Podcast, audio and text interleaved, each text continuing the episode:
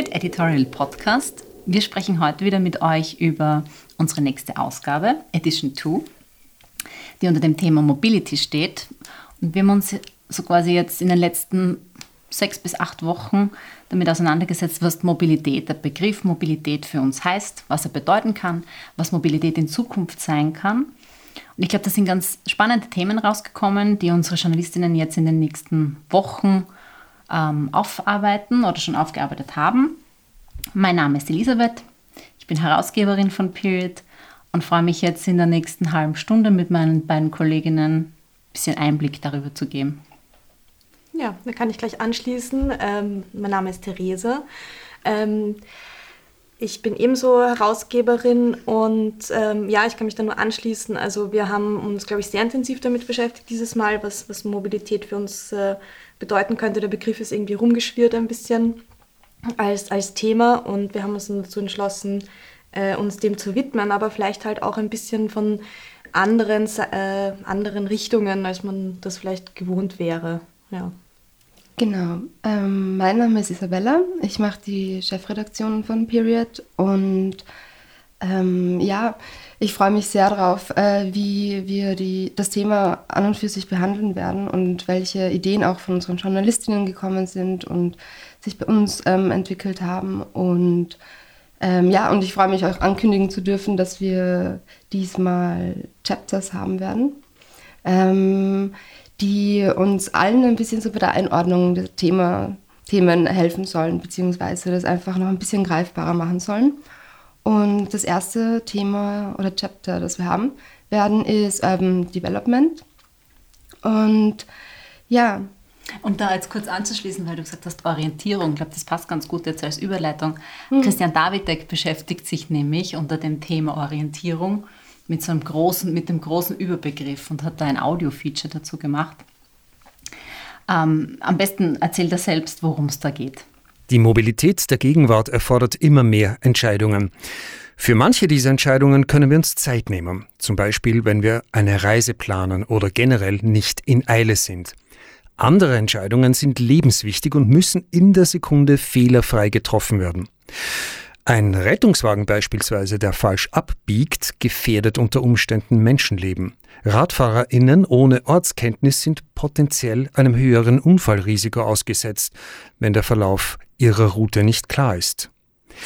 Über all dem steht aber vielleicht, dass wir das Volumen unserer aktuellen Mobilitätsbedürfnisse überhaupt nur noch bewältigen können, wenn Klarheit über die Situation herrscht. Vor allem, wenn öffentliche Verkehrsmittel, Straßen und Wege in der Rush Hour an der Auslastungsgrenze sind. Jede Unsicherheit kann für Verzögerungen sorgen, egal ob ich beim Aussteigen aus der U-Bahn nicht weiß, ob ich links oder rechts weitergehen soll oder beim Wechsel des Fahrstreifens auf einer mehrspurigen Fahrbahn unsicher bin, wo ich hin muss. Datenanhäufungen und Abläufen wohnt jetzt per se noch keine Schönheit inne, aber es ist möglich, sie in eine ästhetische und verständliche Form zu bringen und uns damit zumindest eine Chance zu geben, richtige Entscheidungen in Sekundenschnelle zu treffen. Daran arbeiten Menschen in den Bereichen Design und Technik auf der ganzen Welt.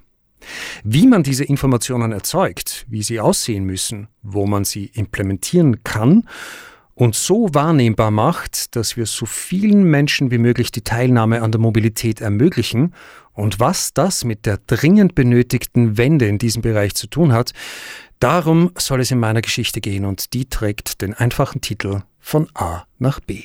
Ja, jedenfalls sehr spannend und ich glaube, coole Ansätze, was Orientierung in unserem Alltag alles sein kann und wo Orientierung überall stattfindet oder wo man sie braucht. Isabella hat schon angesprochen, Urban Development oder Stadtentwicklung ist ein Thema, mit dem, bei dem wir gedacht haben oder so quasi uns, uns auch die Frage gestellt haben, was heißt Stadtentwicklung und unter dem Aspekt von Mobilität hat sich ja Stadtentwicklung, Mobilität in der Stadt, wie wir die Stadt erleben, wie wir in der Stadt leben, auch in den letzten 18 Monaten stark verändert. Ähm, pandemiebedingt sind auch Bewegungsströme anders geworden. Dazu haben wir, um, auch, auch einen, um da anzuknüpfen, auch einen Artikel, der sich damit beschäftigt oder auch vor allem visuell damit beschäftigt, ähm, wie Bewegungsströme stattgefunden haben, wie sie aber auch in Zukunft stattfinden. Ähm, mich freut dieses Mal, also bei dieser Ausgabe äh, besonders, dass wir eine sehr spannende Expertin mit an Bord haben, Katja Schechtner. Sie ist Stadtforscherin am MIT in Boston, Trommelwirbel, und sie beschäftigt sich eben mit Strategien und Technologien, die Städte in Bewegung halten. Und ähm, ja, sie wird uns in den nächsten drei Monaten auch so quasi inhaltlich auf wissenschaftlicher Ebene begleiten, auch viele Daten und, und Insights, Studien liefern. Ich finde das insofern sehr spannend, weil, weil dieser Trend von Mobilität in der Stadt ja auch etwas ist, was, was von uns auch gestaltet werden kann, also von uns Stadtbürgerinnen. Ähm, ich habe dazu ein Interview mit ihr auch gelesen, ähm, eben auch schon vor ein paar Monaten, wo, wo sie eben auch, auch, auch zum Beispiel äh, gefragt wird, was ist das beste Beispiel einer Stadt, ja, die, beste, für das, die beste, mobilste Stadt und die schlechteste. Und sie nennt in beiden Fällen Wien. Und das habe ich ganz lustig gefunden, weil es auch stimmt, weil ich glaube, es ist auch immer so ein Für und ein Wider. Ähm, und worüber sie eben ganz, ganz stark oder ganz viel spricht, ist eben das über diese Mobilität als Service, auch diese Autos, das darüber haben wir intern auch schon ganz viel gesprochen, Autos weg aus der Stadt, warum braucht es Autos in der Stadt überhaupt? Also oft ist es ja auch ein Be Be Bequemlichkeitsinstrument, würde, würde man meinen. Ähm, und eben dieses Mobility as a Service ist eben dieses Weg vom eigenen Rad, weg vom eigenen Auto und hin äh, zur Nutzung von Mobilität als Tool und nicht als Ding, sondern wirklich als Service.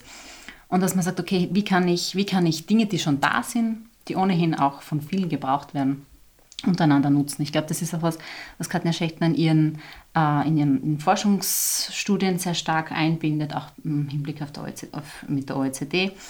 Also das sind so Ansätze, die wir jetzt auch bei Period in, in den nächsten Monaten uns reinholen wollen.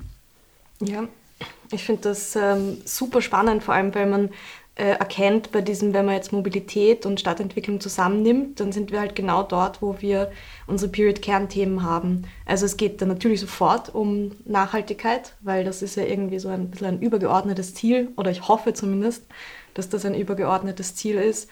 Es geht um, um Wirtschaft, also was du jetzt angesprochen hast, irgendwie so ein bisschen die Hinentwicklung Richtung Shared Economy, wo halt auch die Frage ist, ähm, wie viel quasi öffentlich angeboten wird, wie viel von privaten Anbietern, aber das ist gleich eine ganz andere äh, Diskussion und schlussendlich geht es natürlich auch um, ähm, um Diversität. Mhm. Äh, quasi, dass wir alle uns gleich gut oder ähm, gleich gut in der Stadt bewegen können. Genau. Ja. Und ich finde, da ist ein zweiter Punkt ganz interessant, eben mehr auf den Fokus hin zur Stadtentwicklung. Ähm, dass man eben auch so quasi dieses das Thema von Bürgerbeteiligungsverfahren ähm, auch, auch stärker reinholt. Ich glaube, da gibt es auch jetzt in Wien aktuell Ansätze, beim, worüber wir oft darüber diskutieren, weil unser Büro da in der Nähe ist. Ähm, mhm. Park statt Halle am Naschmarktparkplatz wo man, wenn man, wenn man durch Wien jetzt fährt oder oft in dieser Gegend ist, die gelben Fahnen sieht. Ähm, das heißt, da tut sich auch sehr viel. Und ich glaube auch, dass sich ähm, durch diese Digital Digitalisierungstools, die es gibt in diesem Bereich, vor allem diese ja, Abstimmungstools, das kann schon Diversität, aber auch Partizipation auf unterschiedlichsten Ebenen, also wirklich bottom-up im Grunde ja, fördern und befüllen. Und was ich auch vorhin ähm, aber ich euch, euch schon erzählt und ich glaube, das ist auch was Cooles und da zeigt sich auch, ähm, wo Überlegungen hingehen und wo Überlegungen auch hingehen sollten. Äh, es gibt von der UNO ein Stadtlabor für nachhaltige Stadtentwicklung durch Digitalisierung in Hamburg. Und die machen eben genau zu diesem Thema sehr viel Forschung, äh, dass sie im Bürgerbeteiligungsverfahren und die Gewichtung, also wie wird auch das so quasi eingebunden in die Verfahren, ähm, so nutzen, das habe ich sehr spannend gefunden, dass sie nämlich mittels AI Kommentare und Abstimmungssachen auswerten, weil sie dann viel leichter zu clustern sind. Und das ist natürlich ein super Tool, das dann alles im Grunde zusammenbringt und dass du dann auch quasi sagst, hey, wir befragen euch nicht nur, sondern auch das, was ihr wollt oder was ihr abstimmt, kommt auch wirklich, fließt auch wirklich rein. Und ich glaube, das ist nicht nur in der Stadtentwicklung, sondern auch in auf, auf Gemeindeebene in den Regionen ein, ein, Thema, das in den nächsten Jahren super spannend wird, weil wir haben es in der letzten Ausgabe gehabt, immer mehr Städter ziehen aufs Land und wollen, das, wollen im Grunde ihren Lebensraum auch mitgestalten. Also ich glaube, das sind so Entwicklungen, die, die sehr cool sind. Und um da auch eine Brücke zu schlagen zu einer weiteren Expertin, die wir da haben, Emilia Bruck von der TU Wien, die arbeitet eben oder forscht am Future Lab. Und die wird gemeinsam mit Eva Holzinger eben genau so einen Artikel auch machen zum Thema wie findet Urbanisierung statt? Was ist der Begriff Plattformurbanisierung? Aber es gibt immer auch so quasi auch einen Glossar, den wir da auch reinholen wollen, wo bestimmte Begrifflichkeiten, die so herumschwirren, in diesen Zusammenhängen auch ein bisschen besser erklären. Ich glaube, das sind so Dinge, die uns allen auch dabei helfen, besser damit, ja, besser darüber zu wissen, worüber wir sprechen und dann auch besser damit umgehen zu können. Ja, ähm, genau. Also ich glaube, es ist, äh, es ist eine ähm, aktive Auseinandersetzung einerseits mit der Frage, wie bewegen wir uns jetzt in der Stadt, äh, wie ist es jetzt und eben wie du angesprochen hast, wie kann das vielleicht ähm, verändert werden oder verbessert werden, sodass es möglichst ähm, die Bedürfnisse von allen, die in der Stadt jetzt äh, wohnen, ähm, gerecht wird. Und das gilt natürlich genauso äh, für das Land, obwohl wir uns dieses Mal, glaube ich, ein bisschen mehr ja. die Stadt anschauen. Mhm.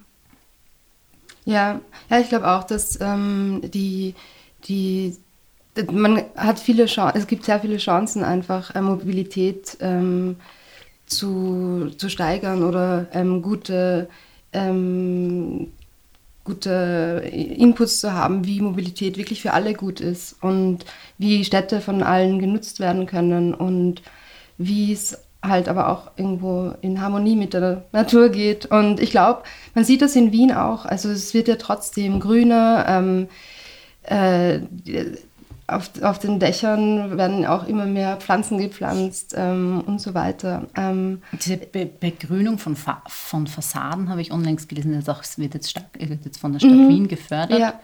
Es geht eh, wir wissen eh, es ist jetzt es ist, ähm, ja, Anfang Juli oder eh schon die Hitzewelle, die zweite, dritte. Also ja. mhm. es ist erlebbar. Es ist erlebbar und es ist dringend notwendig. Und ja. ich glaube, wenn es so Hitzetage sind wie heute, ich, ich bin mir ziemlich sicher, dass, ähm, dass die Leute schon intensiver darüber nachdenken, ähm, auch vielleicht Menschen, die sich sonst nicht so viel mit dem Thema Hitze, Klimawandel ähm, auseinandersetzen, ähm, dass auch die unter solchen extremen Bedingungen merken, okay, pff, ich weiß nicht, ich will nicht bei 50 Grad auf einem riesigen Parkplatz stehen. Ähm, und das äh, könnte auch sein, dass das irgendwie in der Zukunft öfter passiert. Aber ähm, da würde ich gern einhaken, weil das ist auch ein Thema, ähm, das auf unserer Agenda steht. Ähm, nämlich, äh, was bewegt sich? Die Wolken. Nein, äh, das, das Wetter.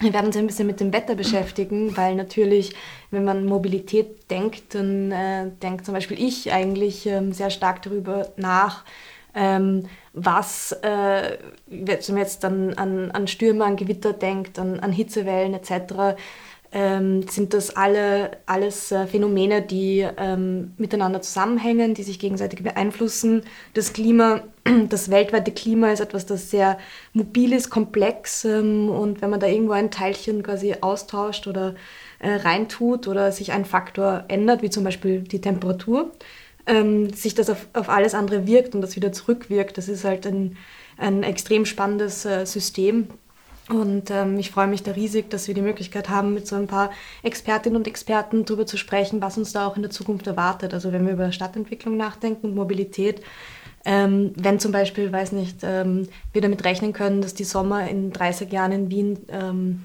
extreme Hitze bringen werden, dann werden wir jetzt damit uns auseinandersetzen müssen, wie wir quasi äh, uns da auch anpassen. Ähm, und dazu nicht nur irgendwie die Dystopie aufziehen, sondern ähm, ich glaube, wenn man versteht, wie das Wetter quasi zusammenhängt, welche Ströme da, welche anderen Ströme beeinflussen, ähm, ist das ein Ansatz, auch sich zu überlegen, wie man vielleicht gewisse Entwicklungen noch eindämmen kann. Genau, und ich glaube, also, um da ähm, nur den Druckschluss zu, zu ziehen, ähm, wie das Wetter wird, bestimmt ja dann irgendwann auch, wie viel unsere Lebensmittel kosten. Weil wenn der Hagel und die Dürre die Lebensmittel zerstören, dann gibt es keine und dann steigt natürlich auch der Preis. Also das sind alles so Dinge, die Mobilität in einer gewissen Art und Weise natürlich ausmachen. Ja, ja und dann, und um bei diesem Mobilitätsthema zu bleiben, haben wir dieses Mal eine sehr, sehr, sehr, sehr coole Kooperation mit dem Impulstanz Festival. Und da wird sich die Redaktion andererseits in einen Workshop setzen mit Vera Rosner und wird ihm so quasi einen Workshop-Tag direkt am Impulstanz verbringen. Vielleicht noch kurz zur Erklärung, das Impulstanz ist ein Festival für Tanz. Tanz. ja, also ja. die Leute bewegen sich beim Impulstanz. Genau, stimmt. Ja. Deswegen auch die Kooperation im Rahmen von Mobility. Nein, das Impulsdance Festival ja, findet jetzt von Mitte Juni, Juli bis Mitte August statt. Und wir, wir, wir begleiten so quasi den Workshop von Vera Rosner zu, zum Thema Danceability, wo man auch so quasi, wo im Grunde der Workshop zeigt, was Körperbewegung ausmacht und welche Emotionen man auch rausholt, so quasi. Bin ich schon gespannt, wie das wird.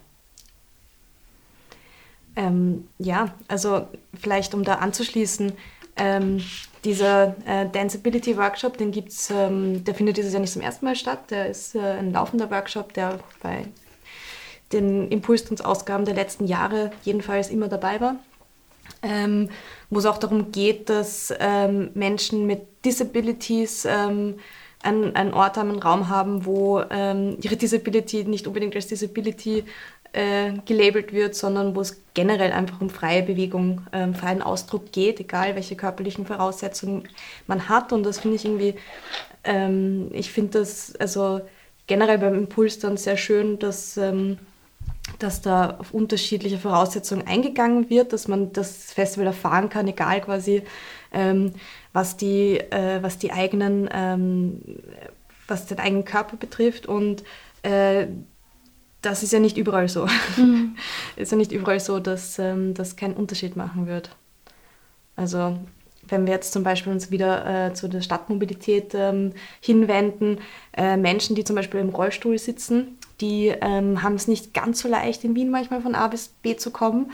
Ich weiß nicht, ob man sich das oft vor Augen äh, eigentlich führt, wie viel ähm, zum Beispiel Lokale oder Geschäfte so einfach nur eine kleine Stufe haben vom Geschäft, die dann halt de facto natürlich nicht äh, barrierefrei sind.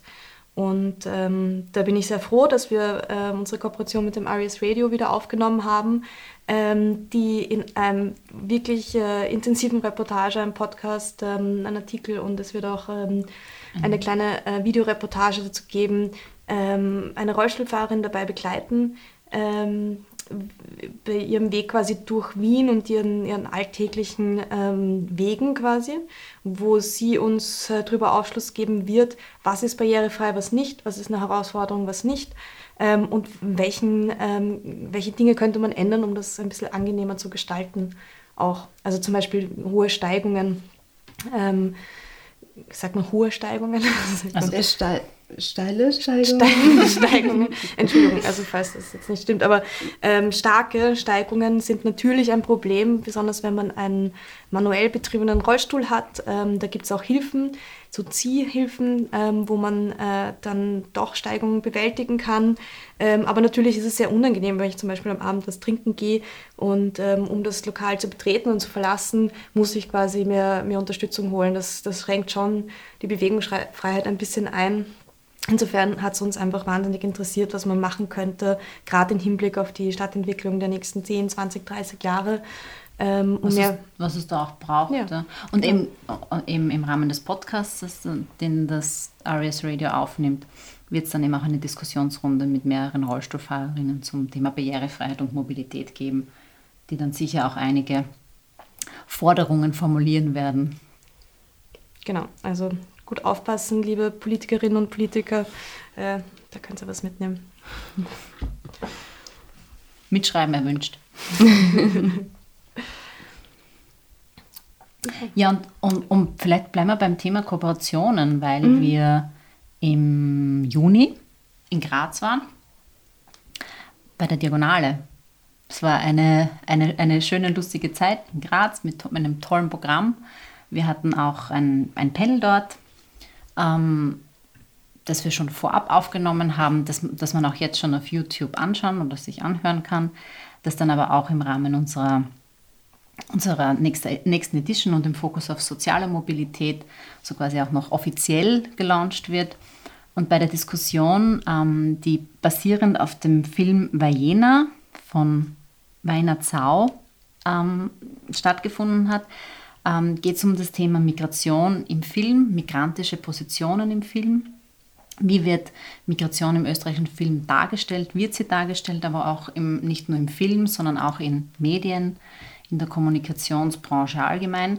Und wir hatten eben mit Weiner Zau und mit Asimina Guma, die ist Sprach-, Kommunikations-, Migrationsforscherinnen an der Uni Wien eine Diskussion, die Julia Püringer ähm, im Grunde geleitet hat, wo es darum ging, was macht, was, warum ist dieses Thema, warum sind auch Familiengeschichten von Migrantinnen im Grunde in der österreichischen Filmlandschaft so wenig präsent.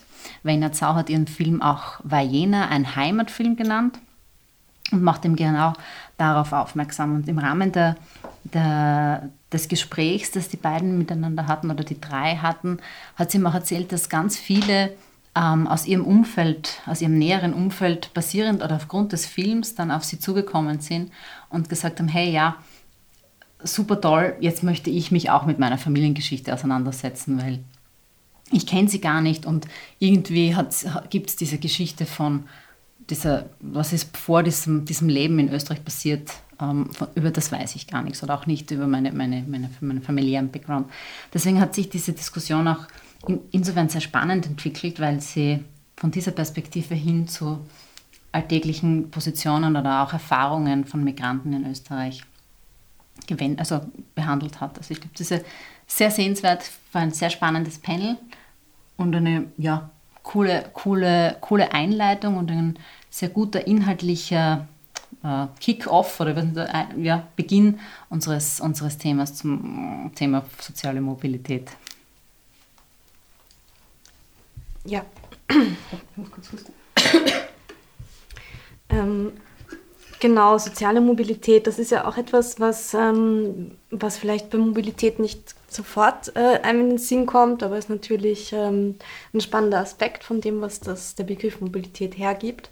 Ähm, generell, ich meine, wir kennen alle diese Studien, ähm, soziale Mobilität ist in Österreich, wird geringer oder wird generell in irgendwie, in, sagen wir mal, äh, in Europa und in den USA vor allem geringer. Das heißt, soziale Mobilität, um das nur kurz zu erklären, ähm, quasi, wenn man ähm, ob man zum Beispiel eine andere ähm, Laufbahn einschlägt als die Eltern. Zum Beispiel die Eltern sind, ähm, äh, haben vielleicht keinen akademischen Titel und selber ähm, hat man dann einen akademischen Titel, dann, dann spricht man davon, dass das eine gewisse soziale Mobilität ist. Und es schaut aber eher zurzeit danach aus, dass es schwieriger wird, sozial mobil zu sein. Das heißt, die Menschen, die in Familien geboren werden, die einkommensschwächer sind ähm, oder niedrig qualifizierter, tendenziell eher auch ähm, im Niedrigqualifikationsbereich ähm, sich einen Job suchen und einen Job finden, ähm, wobei natürlich Menschen, die in sehr privilegierten Verhältnissen aufwachsen, eher nicht nach unten rasseln meistens, sondern eben in, in diesem Bereich bleiben. Und das sind natürlich Geschichten total spannend, wo, wo dann doch eine gewisse soziale Mobilität stattgefunden hat. Ähm, und wir werden uns das auch ein bisschen genauer anschauen, nämlich an einem Beispiel, so wie du vorhin gesagt hast, also ähm, die Bilder, die wir in den Medien sehen, besonders zum Thema Migration, ähm, sind äh, erstens mal sehr überlagert von einem gewissen ähm, politischen Diskurs, ähm, der sich vor allem mit dem Thema Asyl auseinandersetzt und immer dieselben Bilder in die Medien unsere Köpfe schwemmt. Ähm, und demgegenüber sollten eigentlich die tatsächlichen Geschichten stehen von, von Menschen, die ihre Heimat verlassen, in ein anderes Land gehen. Also das ist ja eigentlich nichts Unübliches und alleine ähm, die, die ganzen ähm, moralischen Implikationen, die dieses gleich bekommt, das Thema, nur wenn ich es ausspreche, ähm, müssen eigentlich äh, vollkommen weggedacht werden, weil es geht ja im Grunde darum, ähm, genau auf Geschichten zu schauen und nicht immer wieder dieselben Bilder zu reproduzieren. Ähm, genau, und wir werden da das eine oder andere Porträt ähm, für euch äh, anfertigen, wo Menschen ein bisschen ihre Geschichte erzählen und auch ähm, erzählen, wie sie quasi dann in Österreich angekommen sind, mit welchen sagen wir mal, Thema oder mit welchem Unternehmen. Ja. Und ähm, dazu haben wir auch einen sehr tollen NGO-Partner dieses Mal. Mhm. Ja. Ähm, wo es um ein Thema geht, äh, da geht es wiederum um Asyl. Es geht um ähm, Menschen, die ähm, in Österreich um Asyl ansuchen aufgrund ihrer Sexualität. Ähm, das ist die Queer Base Vienna, unterstützt wie gesagt queere ähm, AsylwerberInnen beim Antrag in Österreich. Und äh, Genau. Da Isabella, glaube ich, ähm, hast du ein bisschen so den inhaltlichen Lied zu der Arbeit? Mm, ja, also ähm, viele Queers werden in, also in über 70 Ländern werden die äh, quasi kriminalisiert und ähm, von körperlicher, psychischer und sexualisierter Gewalt bedroht. Und ähm, die Queerbase will sich dafür einsetzen, dass sie halt, dass diese Leute eine Hoffnung quasi auf Unversehrtheit haben oder, und auf ein besseres Leben. Allerdings ähm, ist im Prozess, ähm, werden da oft erniedrigende Fragen gestellt und die kommen in Situationen, die eigentlich sehr schwierig sind. Also ihre Queerness wird hinterfragt und ähm, die Körpersprache wird bewertet und so weiter. Also ähm, das ist sehr wichtige Arbeit, die die Queerbase da leistet und ähm, auch ein, ein wichtiger Aspekt in, der, in unserer Gesellschaft, dass ähm, diese Leute einen sicheren Ort haben und ähm, ja, ähm, die Queerbase ähm, hat, also will einfach die, die, die Chancen für diese Menschen verbessern. Und, ähm, sie unterstützen auch ja in, ich glaube, also das habe ich mit Ihnen jetzt auch, wie ich mit Ihnen gesprochen habe, sie unterstützen mhm. ganz stark eben in der, im Finden von Wohnraum. Sie bieten ja. Sprachkurse an, die Community selbst steht da, um um Unterstützung zu bieten.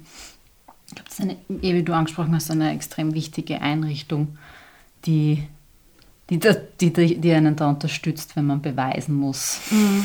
Ja, also in Tschechien wurden denen pornografische Inhalte, also Flüchtenden, ähm, pornografische Inhalte gezeigt, also vorgespielt, um die sexuelle Orientierung quasi ähm, zu bewerten. Und das wurde aber dann, glaube ich, 2013, äh, dann 2014, Entschuldigung, ähm, vom Europäischen Gerichtshof für Menschenrechte für menschenunwürdig erklärt. Ähm, also man kann nur hoffen, dass es da auch ähm, besser wird. Und ja, ich glaube, da gibt es noch sehr viel, sehr viel zu tun und sehr viel Luft nach oben leider. Aber die Queerbase ähm, setzt sich dafür ein, dass es ein, ein, ein, ein besseres, einen besseren Outcome hat. Ja, und vor allem ein Asylverfahren, das nicht durch ähm, Homophobie mhm. äh, gekennzeichnet ist. Es gab ja auch diesen Fall vor kurzem in Deutschland, wo ähm, ein, ein queerer ähm, äh, Asylwerbender geoutet wurde in seiner Heimat durch mhm. äh, quasi die Behörde, ähm, was zur Folge hatte, dass äh, seine gesamte Familie quasi ähm, mit, sagen wir mal, politischer Verfolgung oder, oder halt einfach eine Gefahr ausgeliefert wurde, ähm, die er natürlich nicht äh, intendiert hat. Und ähm, da, da geht es halt einfach um, um, um körperliche Unversehrtheit. Also das ist nicht mehr, ja. Na, auf jeden Fall ist es eine, also freuen wir uns über die Kooperation und auch inhaltlich aufzuzeigen, was die Arbeit von der Queerbase ist.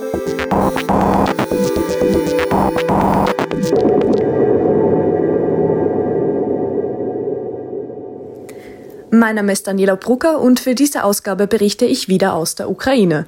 Dieses Mal geht es um Tourismus, denn während in der EU noch darüber diskutiert wird, in welcher Form oder ob Clubs überhaupt öffnen dürfen, wird in Kiew schon wieder getanzt.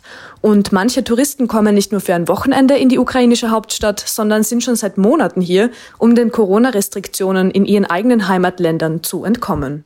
Mobilität und ähm, Popkultur hängen eigentlich sehr eng zusammen. Also man denkt zum Beispiel an, weiß ich nicht, Fantum, man reist Bands zum Beispiel irgendwo hin nach oder also das erfolgreichste. Schon lange nicht mehr gemacht. Ja, schon lange nicht mehr gemacht. Ähm, das erfolgreichste Beispiel da ist äh, Korea und K-Pop-Bands. Also mhm. der Tourismus von Korea ist tatsächlich ähm, sehr, sehr weit raufgegangen, ähm, weil K-Pop quasi ähm, irgendein Versprechen gibt, dass dort ähm, einfach eine, eine, eine andere Welt auf die Fans wartet, was ich sehr spannend finde. Also die Besucherzahlen von, von Korea sind sehr hochgegangen und ähm, Reisen im Zusammenhang mit, ähm, mit, mit Popkultur ähm, oder vielleicht sogar Umziehen mit Popkultur ähm, werden wir in dieser Ausgabe auch behandeln, nämlich ähm, Influencing Dubai, wo wir äh, über die Influencer berichten wollen, die nach Dubai gezogen sind. Ähm, aus unterschiedlichen Gründen. ähm, ich glaube, äh, der Hauptgrund ist ähm, Steuer. Ähm, und ja, wir wollen ein bisschen aufzeigen, was da eigentlich unterstützt wird und was, die, was diese Influencer eigentlich hier für ein, ein Vorbild leben. Also keines. ähm, und ja. Mm. Sorry. Das ist auch ein lustiges Thema, das finde ich jetzt in der, in der Pandemiezeit ja auch so also das wurde ja auch schon von Jan Böhmermann aufgegriffen, so viel darf man ja sagen, es ist jetzt. Mhm, ja. Aber ich, ich, als ich diese, mir diese Doku angeschaut habe, habe ich mir echt, also ich habe mir wirklich, es war, es war, ich finde es echt lustig, mit welcher Erklärung und mit welchen Rechtfertigungen eigentlich mehr sich selbst gegenüber die Influencer da ähm, argumentieren, mhm. als jetzt. Ja, es sind einfach Scheinargumente. Und alles, was man sieht dann nach außen, ist so azurblaues Wasser und Palmen und ähm, es geht ganz viel Information verloren. Ähm, ganz, ganz viel, was, was in, in, in Dubai einfach, also wie dort mit Menschen umgegangen wird, das spielt alles keine Rolle. Und das ist schon also wirklich sehr fragwürdig und ich frage mich da, wie, wie, man, wie man so etwas promoten kann sogar. Weil de facto passiert hier Werbung für ähm, ein Land, in dem ganz viel falsch läuft. Ja, ich meine, es ist ja, es ist ja quasi wurscht, ob du dort lebst oder nur dort irgendwie eine Zeit lang verbringst. Das ist, ähm, ich bin überhaupt fasziniert, wie viele Leute auch während der Pandemie noch so viel rumgereist sind. Also mhm. gab irgendwie einen spannenden, spannenden Beitrag, ich weiß nicht mehr genau wo, ähm, aber da ging es um, um Vielflieger und Vielfliegerinnen, deren einziges Ziel ist halt alle Länder mhm. auf der Welt quasi zu besuchen. Ist mhm. ja, ich verstehe die, die Reiselust total. ich finde es auch aufregend, irgendwie woanders zu sein. Und ich, aber ich glaube, dass wir ein bisschen so diesen Punkt überstiegen haben, wo wir sagen können, das ist äh, Reisen erweitert an Horizont. Jetzt sind wir vielleicht schon ein bisschen an einem Punkt, wo, wo einerseits Reisen ähm, so unter Anführungszeichen leicht möglich ist, dass das ganze Ding ein bisschen überstrapaziert wird, ähm, auch mal Richtung, Richtung Klima hin. Und auf der anderen Seite ähm, ich das auch schwierig finde, die ganzen äh, mehrere Zehntausend, hunderttausend Follower zuzuballern ähm, mit, mit Urlaubsfotos, ähm, die einfach ein falsches Bild vermitteln von erstens mal eben, wie sind die Orte dort, was mhm. passiert dort eigentlich. Also besonders wenn man wegen der Regierung dort ist, wird das wohl nicht das richtige Bild äh, dieses Landes wiedergeben. Und auf der anderen Seite auch, ähm, dass ja irgendwie nicht jeder, nicht jeder weiße Strand und jedes blaues Meer irgendwie trotzdem ein Ort ist, an dem man irgendwie gerne ist oder an dem alles unproblematisch ist. Es ist ein ganz, äh, bin ich immer sehr befremdet irgendwie. Mhm. Mhm. Ja. Aber da haben wir dieses Mal auch, eben auch einen Artikel zum Thema grüner Reisen, mhm. grünes Reisen, beziehungsweise was ist grünes Reisen und kann es überhaupt funktionieren? Ich glaube, ja, und für wen, und für, für wen, wen kann es auch funktionieren? Genau. Also ähm, Reisen ist, muss ja trotzdem, oder es wäre gut, wenn es trotzdem leistbar wäre und umweltschonend gleichzeitig. Und ähm, da gibt es sicher ähm, soziale Aspekte, die halt, wo, es einfach, glaube ich, ähm, Verbesserungsmöglichkeiten gibt. Und ähm, das Reisen, dass wir Reisen hinterfragen müssen, ist sowieso ganz klar. Also wofür setzen wir uns in dieses Flugzeug? Ist es das, ist es das wert? Ähm, aber und ja, was sind auch die Möglichkeiten, um, um Reisen äh, klimafreundlicher zu machen.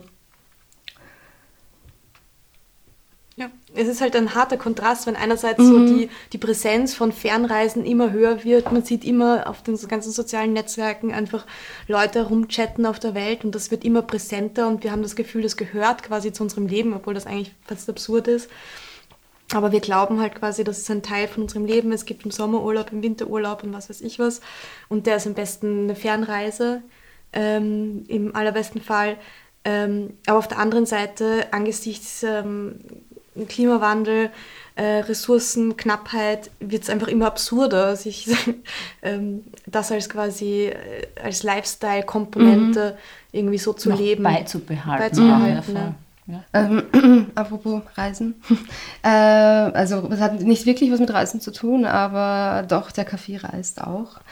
Ähm, und da gibt es einige Probleme, äh, die also ähm, wie fair dieser Kaffee produziert wurde, wie fair Kaffeebäuerinnen behandelt wurden und wir werden auch einen Text haben, in dem, in dem wir das Thema behandeln.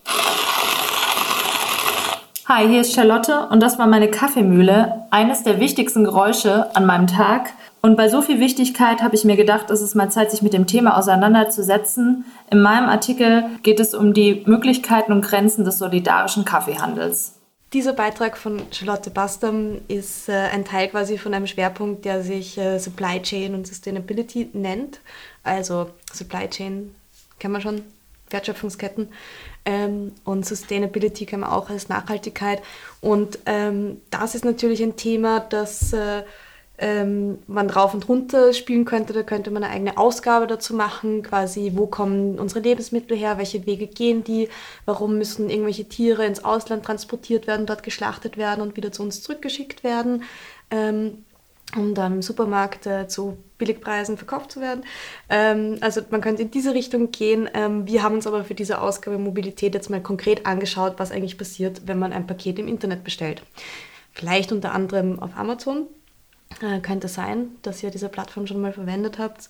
Ähm, und welche Wege geht das dann? Weil ähm, wir wissen alle irgendwie, es ist irgendwie blöd auf Amazon zu bestellen aus irgendwelchen Gründen ähm, oder, oder manche wissen das noch gar nicht ähm, und dann wollen wir uns einfach genau anschauen, warum ist das blöd oder, oder wo kommt da dann ein Ungleichgewicht raus? Ist es einerseits, weil das Paket zu lange reist, woher kommt das dann eigentlich, der Milchschäumer, den ich mir bestelle, in welchem Lager steht der rum, ähm, wie ist der ins Lager gekommen, wo wurde er überhaupt produziert, mhm. dann wie kommt er vom Lager zu mir, ähm, welche Verpackungs, ähm, Verpackungsmüll entsteht dabei ähm, und wer bringt mir dieses Paket zur Tür überhaupt.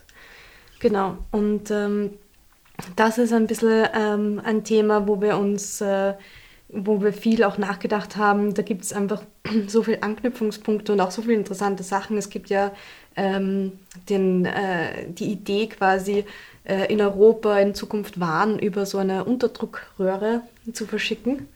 Ähm, das finde ich ist irgendwie sein. Wie hieß der Hyperloop, oder? Hyperloop, ja, Hyperloop. der Hyperloop. Habe ihn nicht vergessen. das wäre eigentlich ganz spannend, irgendwie ähm, sich damit auseinanderzusetzen, wie, wie umsetzbar der eigentlich ist, beziehungsweise gibt es ja äh, Studien dazu. Ähm, aber es ist, ist, irgendwie absehbar und klar, dass nicht ähm, die nächsten 30 Jahre irgendwelche LKWs durch Europa, Europa flitzen und nicht irgendwelche riesigen, also im Idealfall halt, ähm, und nicht irgendwelche riesigen Frachter äh, durch die Weltmeere tümpeln, die unsere oder Waren stecken bleiben. Oder stecken bleiben.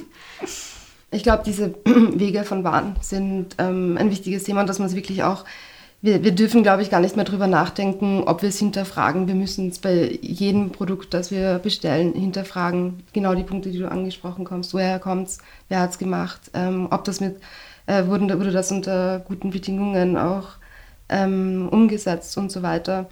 Äh, weil, weil es halt ganz viele Bereiche ähm, mit einbeschließt. Sei es Klima, sei es Menschenrechte. Ähm, ja, ich glaube, also schön immer checken, wo er was bestellt. Ja, es ist, ich finde, es klingt es auf den ersten, wenn man es das erste Mal sagt, finde ich, klingt total ähm, so mit der erhobenen Zeigefinger. Mhm. Und es klingt total anstrengend, mich damit auseinanderzusetzen, wo meine Sachen herkommen und ein bisschen bevormundend. Mhm. Ähm, aber irgendwie je mehr ich mich damit beschäftige, desto mehr finde ich, ist es auch ein bisschen empowering, weil, wie gesagt, ich will mhm. nicht die Person sein, die der Grund ist, warum eine andere Person im anderen Teil der Welt unter schlechten Arbeitsbedingungen die eigene Gesundheit gefährdet. Ähm, ich will nicht ähm, nur ein Euro irgendwas für äh, irgendwas zahlen ähm, können, weil eine andere Person dafür irgendwie ähm, unter den Arbeitsbedingungen leidet. Und ich will auch nicht die Person sein, deren mich Schäumer quasi ähm, auf einem riesen Schiff durch die Weltmeere geschleppt werden muss. Ähm, ich finde es empowering eigentlich, mhm. ähm, sich zu überlegen, wo kommen die Sachen her und was brauche ich dann wirklich. Also da sind wir schon bei ähm, dass ich Spark Joy dreimal drüber nachgedacht habe, dann, dann gehe ich doch lieber irgendwie in irgendein äh, Second-Hand-Geschäft und schaue, ob dort irgendwo noch ein, ein Milchschäumer, obwohl Milchschäumer ist ein schlechtes schwierig, Beispiel. Schwierig zu, aber Milchschäumer sind auch schwierig zu bekommen. Das ja. stimmt, ja. Aber generell einfach zu überlegen, brauche ich das jetzt wirklich? Und wenn ich es brauche, kann ich es nicht irgendwie ein bisschen näher besorgen? Ähm, und die, die 1000 Dinge, warte, wie viele Dinge besitzt ein Mensch? Ich glaube 10.000 oder 1000 Dinge oder so, irgendeine komplett absurde Zahl, die ein Mensch, ähm, Person, die in Mitteleuropa lebt, durchschnittlich besitzt. Also richtig, richtig viele. Ich glaube, so viele braucht man gar nicht. Ja, man merkt es bei jedem Umzug, ähm, wie viel wie viel, was sich da in einem Leben angesammelt hat und it's sad, honestly. mein Vater ist draufgekommen beim letzten Umzug, dass er ähm, er hatte in seinem Büro ähm, Sportgewand, in dem Haus in der Steiermark Sportgewand, eine Sportgewandtasche mit genau demselben Inhalt in seinem Auto und eine ähm, Sportgewandtasche äh, in der Wohnung. Also halt Für so, alle Gegebenheiten. ja, gerichtet. wirklich. Also so einfach so viermal genau dasselbe Zeugs an unterschiedlichen Orten. Äh, absolute Be Bequemlich äh, Bequemlichkeit, aber Und Absicherung hat er auch. Also wenn ich mir jetzt einfällt, ich will Sport machen. genau, Ja. jederzeit ready. Aber ich meine, hat er eh selber auch sagen müssen, das ist halt absurd. Also es ist absurd.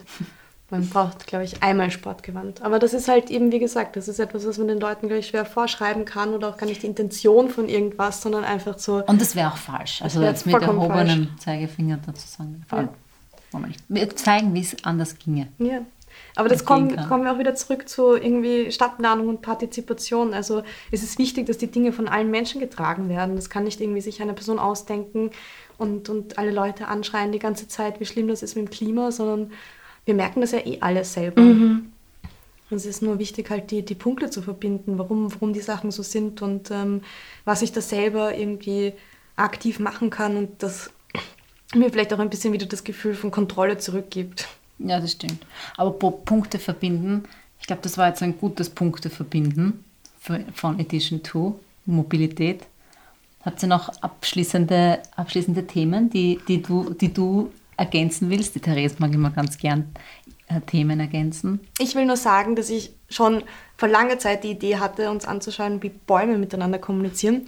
Dafür wurde ich ein bisschen ausgelacht, aber ich mag jetzt ähm, hier festhalten, dass die ARD einen tollen, eine tolle Doku gemacht hat über das Thema, wie Bäume miteinander kommunizieren, was super spannend ist, weil Bäume sowohl über ihre Wurzeln als auch irgendwie über die Luft, ist nicht ganz klar wie, aber sehr wohl kommunizieren und das natürlich ähm, so, äh, Nerd wie mich natürlich total spannend ist. Einerseits, wie funktioniert das, also auf äh, Richtung Biologie und auf der anderen Seite, was bedeutet das dann für unser Verständnis von einem Baum? Was bedeutet das für meine Pflanzen am Balkon, dass sie in unterschiedlichen Töpfen sind? Glaubst du, sind sie einsam? Höchstwahrscheinlich. Also in einem Topf ist man immer einsamer, dass man Aber so die abgeschottet Insekten kommen. Sie sind, nicht eins, sind nicht ganz einsam. Ja. Reden wir es uns ein. Ja, Bäume reden miteinander. Das wollte ich auf jeden Fall hier loswerden. Ja, ich glaub's dir eh. ja. Ich, find's Ich hab sogar auch nicht spannend. gelacht. Ich Ich, hab auch geschmunzelt. nicht. Ich finde, das ist, das, ich habe das ganz anders in Erinnerung. So viel Zeit festgehalten. Ja, cool. Also die nächsten Wochen voller Mobilität in den Sommer. Ja. Wir starten diese Woche. Na, wir starten jetzt. Shit